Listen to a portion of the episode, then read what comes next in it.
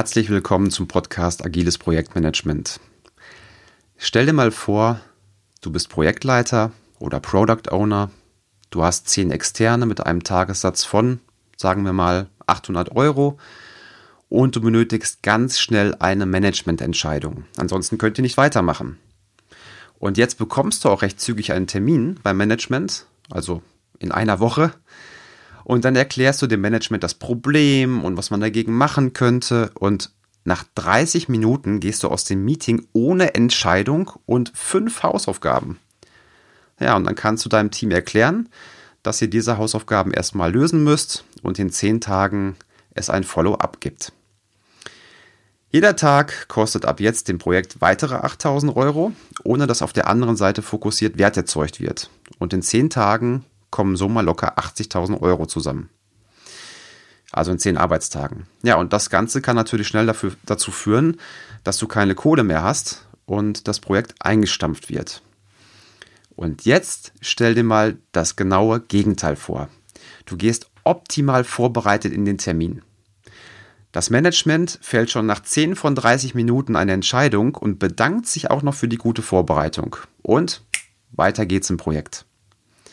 In dieser Podcast-Folge geht es also um das Thema, wie erstellst du richtig saubere Entscheidungsvorlagen, mit denen das Management zum einen Entscheidungen treffen kann und du gleichzeitig dein Ansehen beim Management steigern kannst, was gut für die Karriere ist.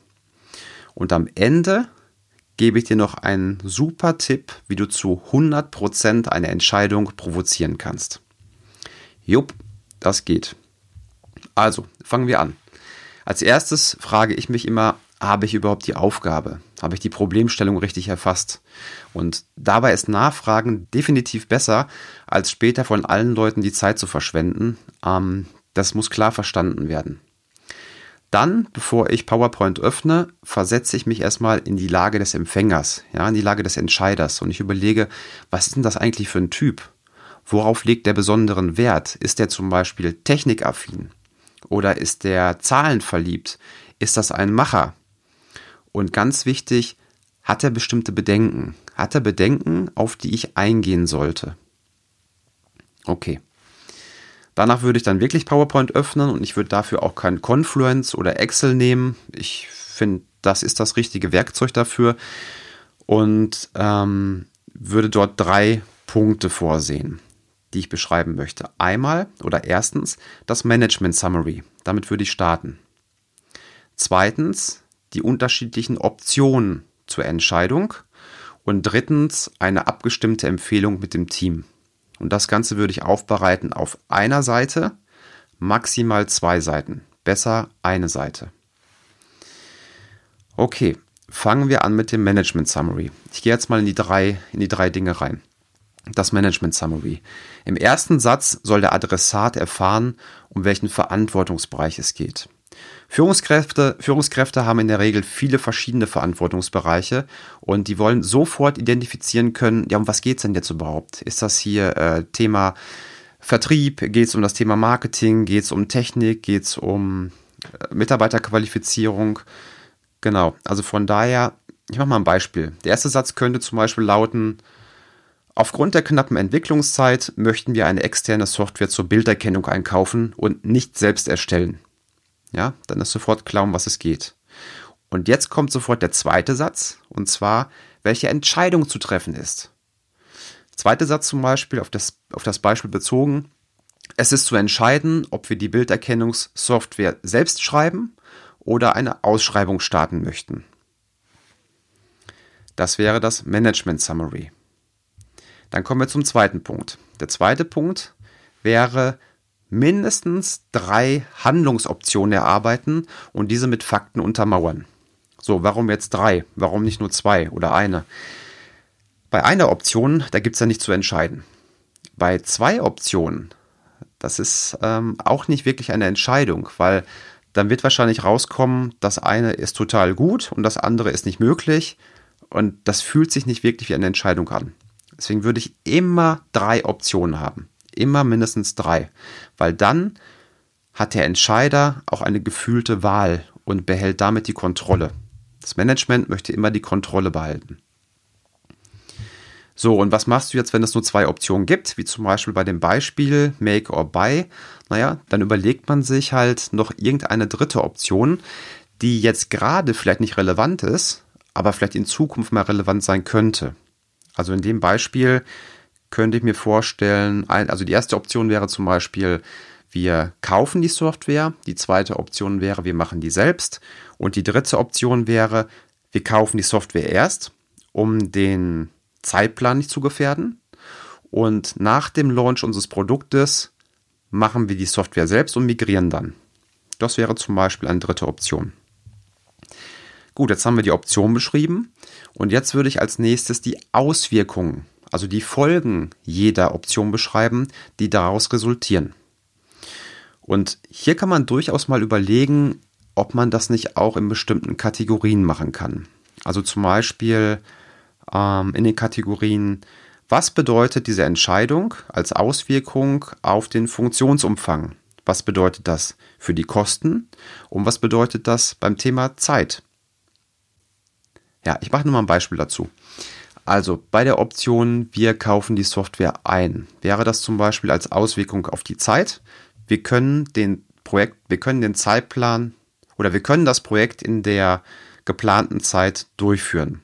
Auf die Kosten, es würden 12.000 Euro mehr Kosten anfallen und auf den Funktionsumfang folgende zwei Features können wir zum Start nicht liefern mit der Software. Gut, dann anschließend würde ich beschreiben, auf welchen Fakten und auf welchen Daten diese Handlungsoptionen basieren. Ja, und das Ganze wieder kurz und knapp in einem Satz beschreiben. Also zum Beispiel, ähm, die genannten Optionen wurden mit einer Risikoanalyse und Kosten-Nutzen-Analyse im Team bewertet. Link dazu, siehe Anhang.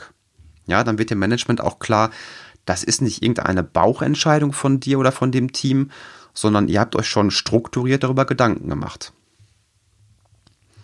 Okay, jetzt haben wir als erstes das Management Summary, als zweites die Handlungsoptionen, drei, drei Handlungsoptionen.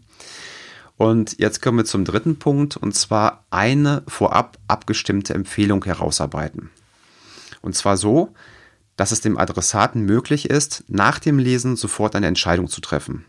Daher klar herausarbeiten, warum eine bestimmte Option empfohlen wird und dies auch begründen. Und bei der Formulierung, dabei ist es extrem wichtig, dass man dies als Empfehlung ähm, präsentiert und nicht als Handlungsanweisung für den Manager.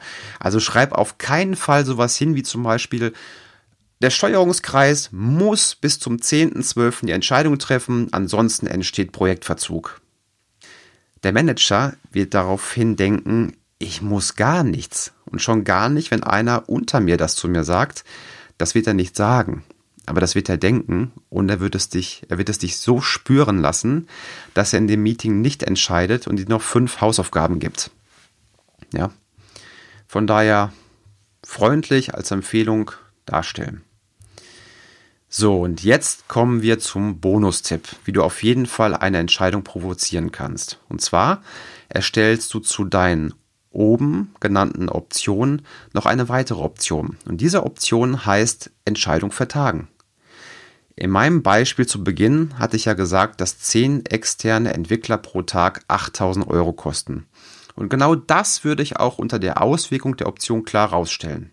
Nicht entscheiden bedeutet so viel Euro pro Tag und hinsichtlich Zeit, jeder Tag, in dem nicht entschieden wird, verzögert sich das Projekt um x Tage, weil es auf dem kritischen Pfad ist. Damit hast du auf jeden Fall eine Entscheidung, wenn du aus dem Meeting rausgehst. Und du hast alles transparent gemacht, vor allem auch, wenn nicht entschieden wird. So, ich fasse nochmal eben zusammen. Eine Entscheidungsvorlage besteht aus drei Punkten. Erstens Management Summary, zweitens Handlungsoptionen mit Auswirkungen und drittens eine abgestimmte Empfehlung. Wie kannst du eine Entscheidung provozieren? Indem du eine vierte Option mit aufnimmst und zwar heißt die nicht entscheid oder vertagen und dort einmal aufzeigst, was das bedeutet hinsichtlich Zeit, Funktionsumfang und Kosten. Wenn dir diese Folge gefallen hat und sagst, cool, cool, dass jemand das Thema mal so aufbereitet, Dankeschön dafür, dann würde ich mich total freuen, wenn du mir als Dankeschön bei iTunes eine ehrliche Rezension hinterlässt. Das hilft dem Podcast, mehr in die Sichtbarkeit zu kommen und dadurch können auch andere diesen Podcast dann besser wahrnehmen. Ansonsten wünsche ich dir viel Erfolg bei deiner nächsten Entscheiderrunde und bis zur nächsten Folge. Mach's gut.